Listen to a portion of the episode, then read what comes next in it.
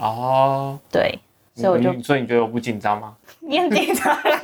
那个我我觉得我这边有 gin 跟 whisky，你要不要先喝一可是我今杯？天没有骑车哎、你你这什么？你哎、这是不是对耶，可以喝一杯哎。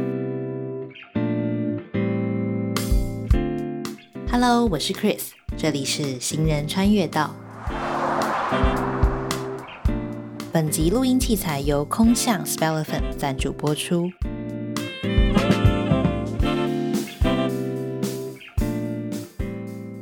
Hello，我是 Chris，欢迎收听《行人穿越道》，用路人来报道。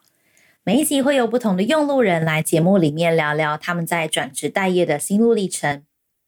那首先非常感谢大家第一集的收听，呃，大家的意见跟反馈我都有收到了。我们上一集聊到了系统工程师 David，他在大学及研究所毕业后，进入了科技公司还有外商公司上班。最后我们探讨他是怎么样看待工作这件事情，以及如果今天不当工程师的话，他有没有其他想做的事情呢？有兴趣的听众朋友一样可以点回第一集收听哦。那今天的用路人他一样也是工程师的背景，但现在则转职到了运动产业。他是我的一位好朋友 Ted。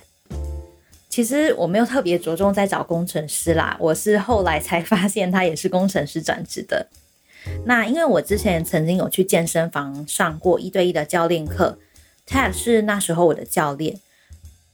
那个时候我非常热衷健身跟营养相关的知识，所以上课的时候我都蛮认真的，我会跟他聊这个方面的事情，或是当下比较流行的运动啊、营养的观念跟趋势。那我也在这个过程中发现，他其实是一个不断会在自己进修跟学习的教练。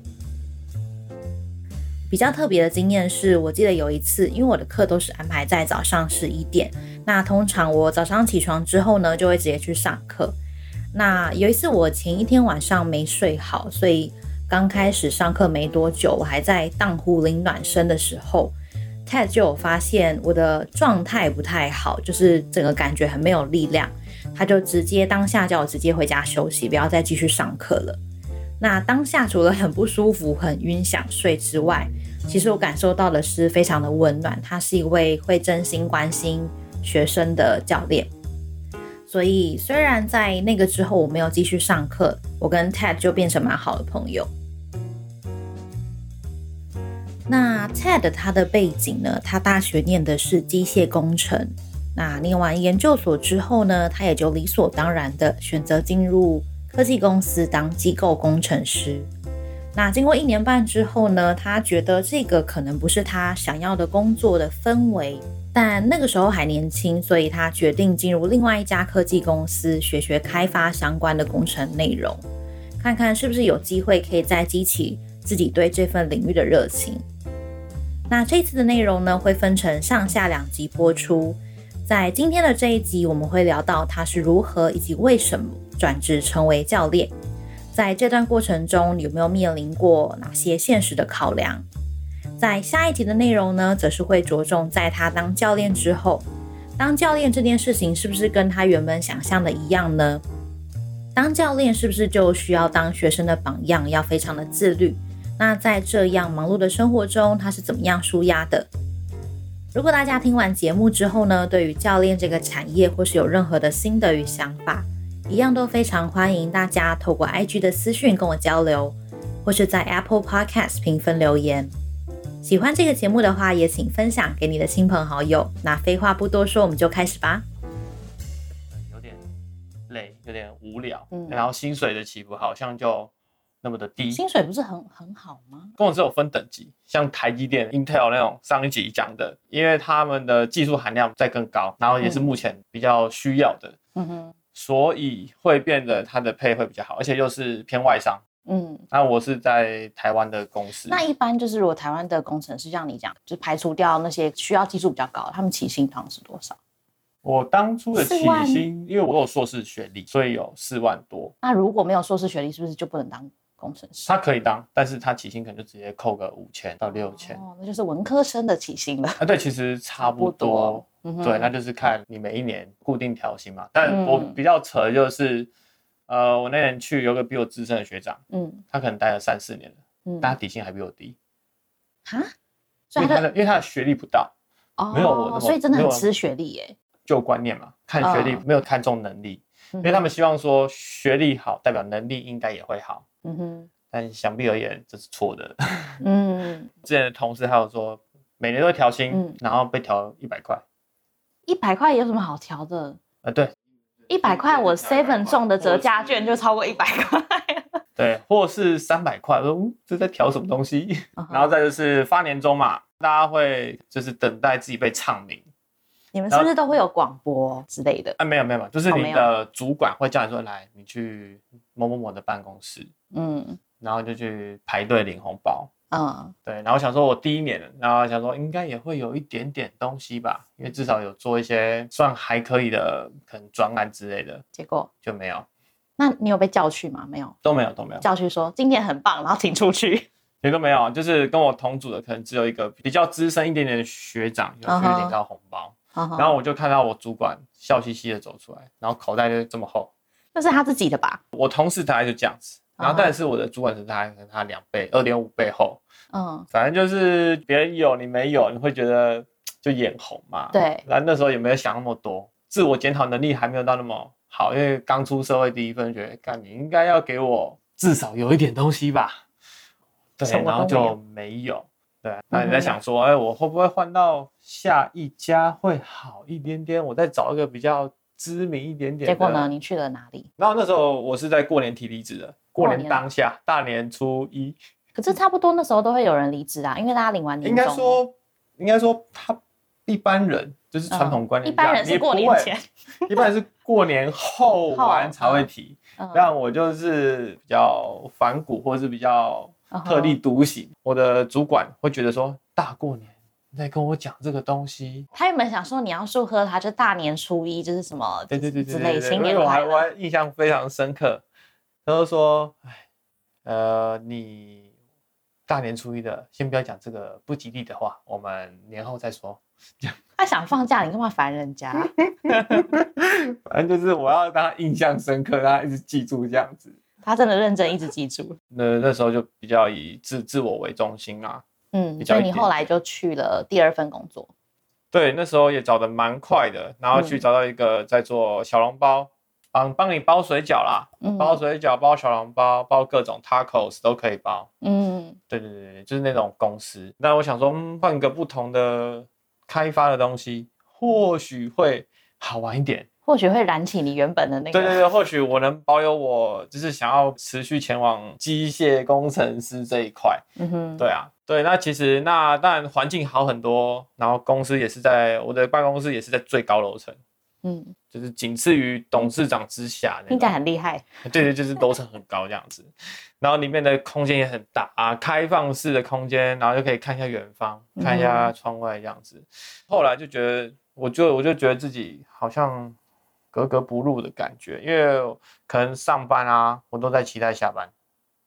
上一集有听过类似的东西 对，就很像，就觉得哦，进去我就嗯我因为我也不知道我实际要干嘛，啊。对然后就哦，我中午要吃什么？我今天有带便当嘛？我怎么在我什么时候下去吃？嗯然后我下班后我要去健身房练什么？就变成说这是嗯我一整天在想的事情。所以你那时候其实就有在健身，还是你大学的时候就已经我开始在研究所的时候，我就有培养出这个习惯？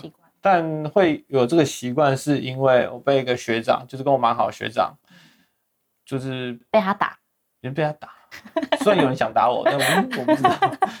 他说啊，你都去那边拍照，去那边摸一下摸一下，你是用嘴巴练的啊、哦，对，我就直接不爽。直接毛起来练。对，就是为了证明给他看。嗯对，有一点啊，就是就觉得啊，你都只是靠嘴，好像也面子挂不住，嗯然后就是研究的时候就开始去培养这个兴趣，然后之后就嗯变习惯，也是帮我舒压啦。嗯我觉得也是这样子。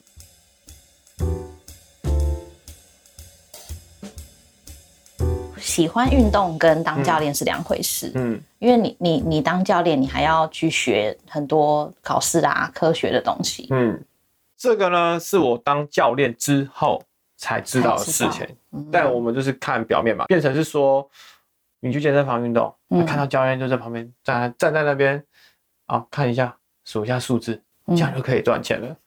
好像没有什么难度。你那时候在建工有请教练吗？没有，我都是自己练，就是自己抓错误，或是请有经验的人嗯哼，去纠正我啦。嗯但也是算自己在做瞎瞎练，嗯哼，对，感觉上教练这件工作，但我知道是有有的高收入，可能是我目前收入的可能两倍到三倍，嗯，就也是光一个月这样子。因为他们也是要就算业务性质，会有业绩这样子。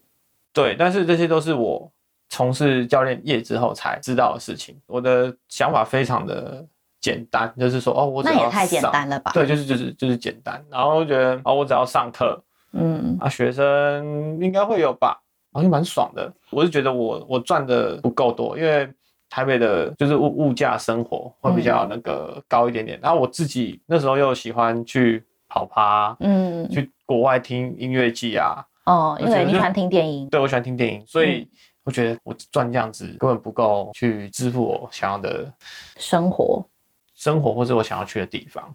对，然后基于这理由，我想问那教练或许是一个不错的职业。那刚好我又喜欢这个东西，那嗯我又有去做一些呃算研究啦，因为我要知道我要我要怎么练嘛，哦，所以我至少也要懂一些东西。对，所以我在第二个试用期的中间之后，我就有考虑去说我要不要去当个教练。嗯，对，然后再来就是当教练，我有去，就是大概还是爬文，目前教练需要怎样的去健身房当教练，需要有怎样的资格？嗯，对嗯，就是可能证照的部分需要什么对对。对对对对，那就稍微去研究，就变成说我后半期试用期的后半期，我都在研究要考什么证照。嗯哼，对，也完全没有在 上上班。你这样还有脸跟人家说你要再多一点试用期，就无心于此，你就是骑驴找马。啊，反正就是至少有事情做嘛，不是说完全没事情，但是说就没有那么的重要。人家那么认真在里面做饺子，你在那边，我跟你讲，做出来我自己看完，我都自己都我自己都不敢吃，做的就脏脏黑黑的，因为它有一些机械用油嘛，食用油、嗯虽然是可食用，但是出来就是黑黑的，你应该也不太敢吃。嗯，然后你摸完金属又马上去摸那个，那我就想说，哇，这哦。个食品安全好像没有那么的嗯哼，嗯安全。食品安全没有那么安全。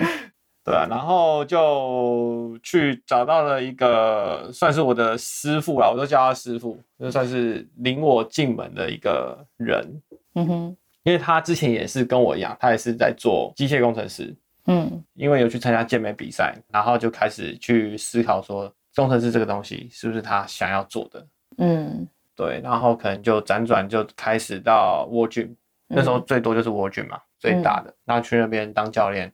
然后也去学了很多东西，包含销售啊，嗯。然后包含对待客户啊，嗯哼，对，然后他也是曾经的可能就业绩网好几十万那种，客数也很多，也很稳定。然后后来就客数是 complain，客数不是 不是那个客客数，是那个上课的堂数，堂数，嗯哼，对对对对，每个月可以教几小时这样子。然后到后来他就有被呃算是国际的一张教练证的培训机构，嗯。变成其中一个培训的讲师，他可以去开课教不是教练的人成为教练。对，去取得这张私人教练证。对，然后我就看到嗯。啊，有上课过的人有推荐我的师傅，给你去上课，对我觉得他是感觉不错的人，因为我有看他写的文章，嗯。第一印象就就觉得很好，然后就直接就去上他的课，然后课我记得好像是三个月还是四个月，嗯。每周的周末，嗯，对，六日就那时候你还在延长的试用期中，对，周末去上课这样子，对对对对对对对嗯哼，对。但我考完之后也，也就是说在上研习课的过程中，也还在犹豫，说我到底要不要当教练这件事情。嗯哼，只是说越上到到后期，就觉得、呃我应该是可以试试看。对，就是说，嗯，我应该也只剩这个了吧，有点有有有点这种感觉。嗯因为我现在是就是不太想再回去工程师那种工作氛围。那你你从大学到研究所，你已经铺了这么长一段时间的路，然后你突然就是一个大转职，你想说你要不要去当教练？你会觉得就是有风险吗？因为你不确定你会不会成功吧？当然是会有觉得说，哦，我可能一开始是没有办法到这么好的，嗯啊，那那时候我有跟我跟跟我女朋友讲这件事情，因为她也是从头看到尾的，我就是跟他说我想要转职，我想要试试看教练，他当然是没有第二句话，说好啊，你就去啊。他很支持你，对，非他非常支持我。但我自己在心中默默的去下一个算是愿望或是目标，我说我可能要在第工作第二年，月收至少要十万。嗯哼，如果没有，我就要放弃，我就要回到原本的老本行。嗯哼，嗯，但就可能心中有去种下这颗积极赚钱的这个欲望。我觉得有时候就是要设一个时间段的目标、欸，然后就是很明确，如果你没有没有到，可能就就放弃或者或者是怎么样，你才会，因为你已经有那个目标在，会有个压力。对，嗯，但某方面是我是偷偷做这件事情的，偷偷偷偷的意思是说背着谁吗？就是因为呃，我知道，我知道，，主管呃，不不，主管，主管没，主管没那么重要。不重要，是不是？他一直不不重要。好，他没那么重要。对我来讲，OK，对其他人讲，对 那因为是应该是我的家人啦，嗯。对啊，因为我我爸妈就比较传统一点点，嗯。他会认为说你这东西你是可以做多久？之前都是骗他们说啊，我找个地方在做 part time，嗯。在 Beyond 做 part time 这样子啊，我礼拜六都有课，啊哈，对，所以就回去回去南部的时间就变少，回家时间就变少。那时候我家人还认为我还在哦，还在当工程师还在当工程师，啊。比如说我这段期间有去 part time 教练，然后意思就是说我这段期间有去尝试过这个领域啦，你们不要担心。对，对，就变成说好像是斜杠的概念啦，嗯对，有两份，你很早就开始斜杠欸嘞，是也没有，就是表面上的斜杠，很对，斜，大概经历了差不多一年多，对然后才让家人慢慢知道这件事情。嗯，但那时候还没还没有疫情嘛，啊就会出国玩，所以那时候的花费持续，对花费也是哇没有收入，然后也是在花老本。嗯我女朋友算蛮 cover 我的啦，嗯，好就是队友，这样子，真的非常感谢她。嗯嗯对啊，虽然没有很久，大概两个多月就有面试到 Beyond 这间工作室。嗯哼，对啊，所以考完证照就可以当教练了，基本上基本上是这样。然后再来就是你在想，你要在公司底下，还是你要当自由教练？对，因为就我所知，Beyond 算是比较小的工作室，当然现在已经慢慢在越长越大，没错。对。但一开始算是比较是工作室形态嘛，跟建工或者是 Virgin 比是，小很多。对，而且模式也不比较不太一样，因为现在很多的工作室形态，的健身房嗯。对对，那你当初为什么选择小型的工作室，而不是像 Virgin 或者是健身工厂这种？呃，应该说当初我在改履历的时候就有蛮多，因为我同时有看哪些地方有在征教练，嗯当然不外乎就是 World Gym 啊，或是建工。我有我会去看公司的简历，从简历知道这个健身房他在干什么，嗯然后就想说，反正我也没事，嗯我就去到处问问看。嗯对，当然因为大型俱乐部就是还是比较缺嗯教练，因为他们的会员数多嘛。嗯那像是可能沃俊啊，就第一个是联络我，嗯就说哈，明天来吧，就来面试。嗯然后面试完就说哦，你会不会？好，你会不会做？哦，我说我会做。嗯好，那你就去体检完，呃，后天报道，哈，你有面试吗？就这样，就这样，是面试流程，这么就是这么的，这么缺，对，很缺，真的很缺。这么不挑？这么 simple，没错，就是说，就是，但呢，我觉得某部分他们也希望是白纸，因因为你进去才会不会有太多的，嗯才可以被他们洗脑。诶、算是算是，不需要听到太多的杂音。嗯哼 OK，然后当然建工也有，但因为建工的位置有点远，在新店那边，嗯然后我就没有过去面试。嗯然后再来就是一些比较小型的工作室，对啊，其中有一个我呃好像叫 Super Fit 吧，它制度还蛮酷的，它只要你上班平日，嗯，六日不上班，都不用上班，六日会有人要运动啊？它蛮奇怪，反正就是你就是周周一到周五上班，固定上下班，嗯对，但是你还是有一些奖金啊、抽成、底薪那种，哦。但是你要确保是你的学员是有进步的，是有效果的。嗯。然后后来就是就到就到 Beyond 嗯。去面试，那那时候就是非常有趣，我走我就穿的算有点小正式，就想说面试嘛，还是要 gay 版一下，超怪的，你该不会穿西装吧？是没有到那么夸张，但是我就穿的稍微，你穿呃我忘记上半身是衬衫，然后下半身是运动裤，我忘记了，忘我真忘记了，我可能是穿个牛仔裤，嗯，然后可能穿个比较衬衫、没有没有没有没有。Polo 衫，还是 polo 衫我忘记了，然后脚忘记穿什么，可能是个皮鞋之类，不知道我忘记了，反正就是去等，因为早上面试很早，八点半九点忘记了，然后这边等，那边的教练啊，接着说你来干嘛的？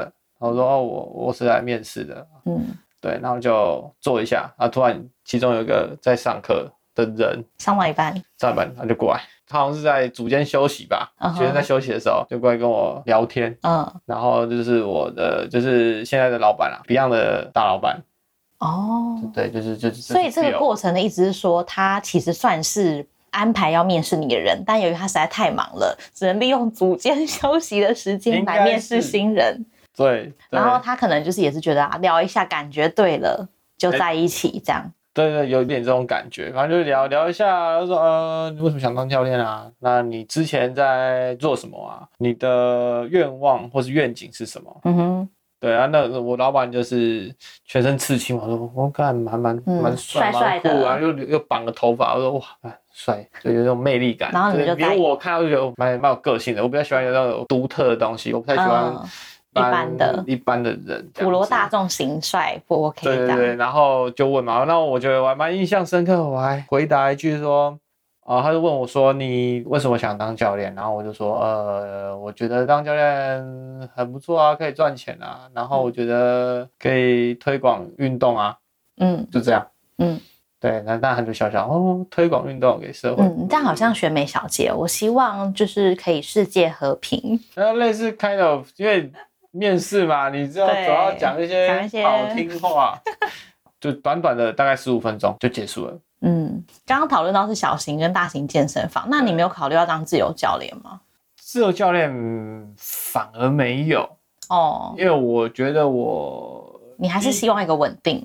对，其实还是会追求稳定。那当然就觉得我那时候还没有那么风风流行健身这件事情。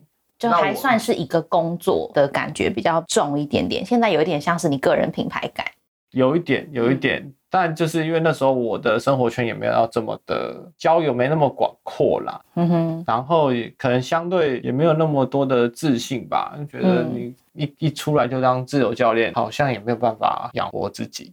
大部分的人是不是都不会一出来就当自由教练？因为你要先累积嘛。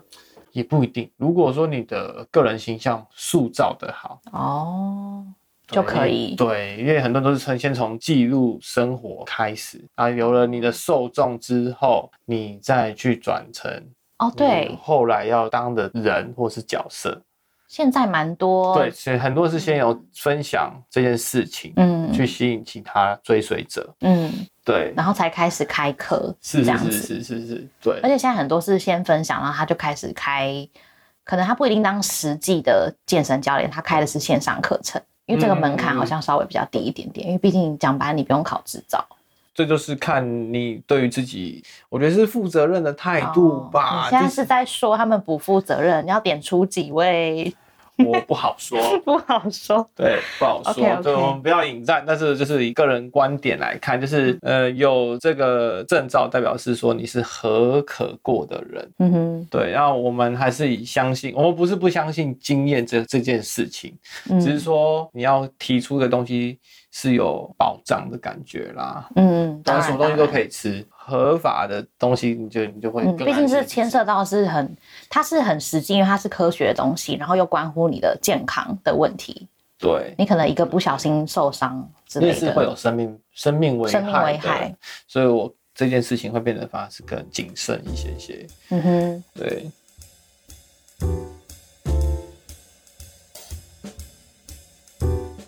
所以，哎，我们刚讲哪边？我们刚刚讲到就是要引战。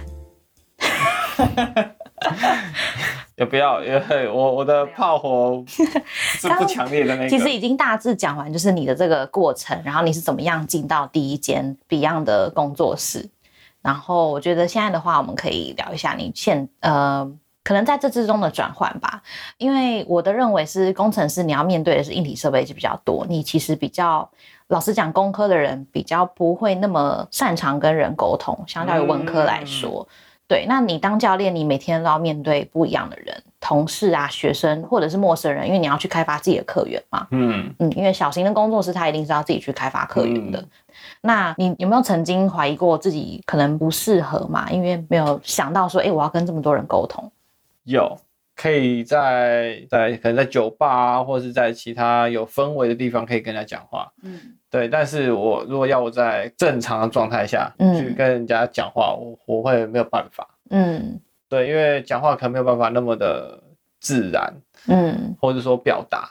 我个人认为工程师的表达的能力好像没有这么好，应该很常听到说，哎，讲那么多，我不如就直接做了吧。嗯哼，讲那么多，你可能听不清楚，我还要再花时间再跟你讲，我不把这些时间拿来做给你看。这个就是放弃沟通，啊，对对对放弃就想啊，算了算了，先先做啦，你看就知道，我不要再讲了。啊，对对对啊，你先看了啊，真的不懂再来问我。嗯哼，但是刚开始这个职业，反而这才是你最需要去做的事情。嗯对啊，因为要因为初期不可能说资源非常丰富嘛，嗯你必嗯须要靠自己去让你的生活周到的朋友嗯或是家人嗯知道你在做这件事情。嗯当然一开始会觉得哦，自己是不是很像安利呀、或是啊 New Skin 那些东西，嗯说我是在做推销这件事情。嗯对啊，但是这个有中间牵扯到蛮多心态的一些调整啊，跟说话的方式。